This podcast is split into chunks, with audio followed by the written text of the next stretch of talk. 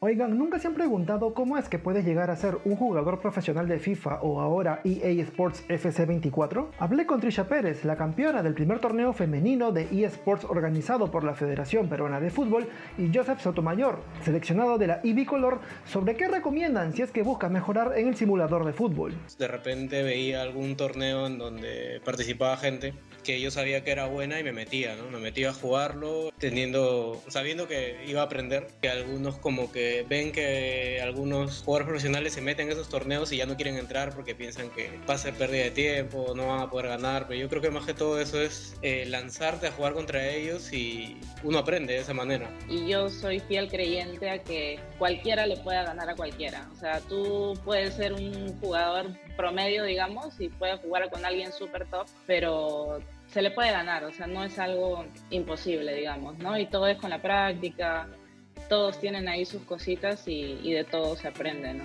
Pero digamos que quieres entrenar y por cosas de la vida no hay contra quién competir. ¿Acaso puedes entrenar jugando contra la IA a la máxima potencia?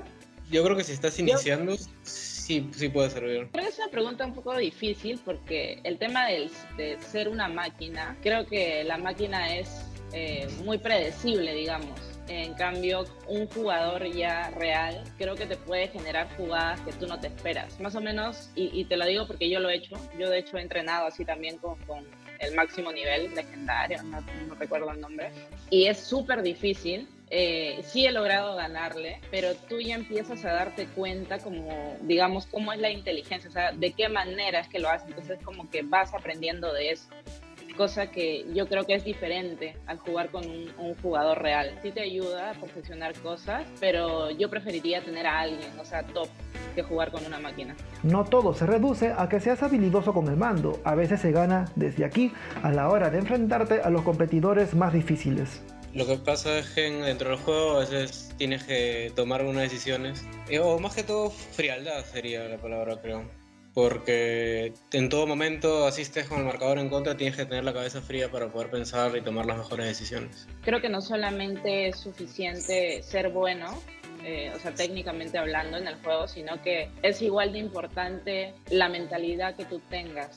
Mientras tú seas más fuerte mentalmente, te va a ir mucho mejor te meten un gol y si eres muy débil mentalmente te puedes venir abajo y ya no te meten uno, te meten cinco. Entonces, ser frío, fuerte mentalmente. El rendimiento perfecto es un equilibrio entre el estilo, las condiciones del juego y tu habilidad. No creas que haciendo siempre lo mismo podrás llegar lejos. Es depende del estilo de cada uno y se le tiene que agregar a, lo que te pide el juego, el juego. La meta del juego a veces es, eh, no sé, tirar centros o jugar a a mucha posesión, pero uno le va añadiendo eso al estilo de juego que le gusta a cada uno.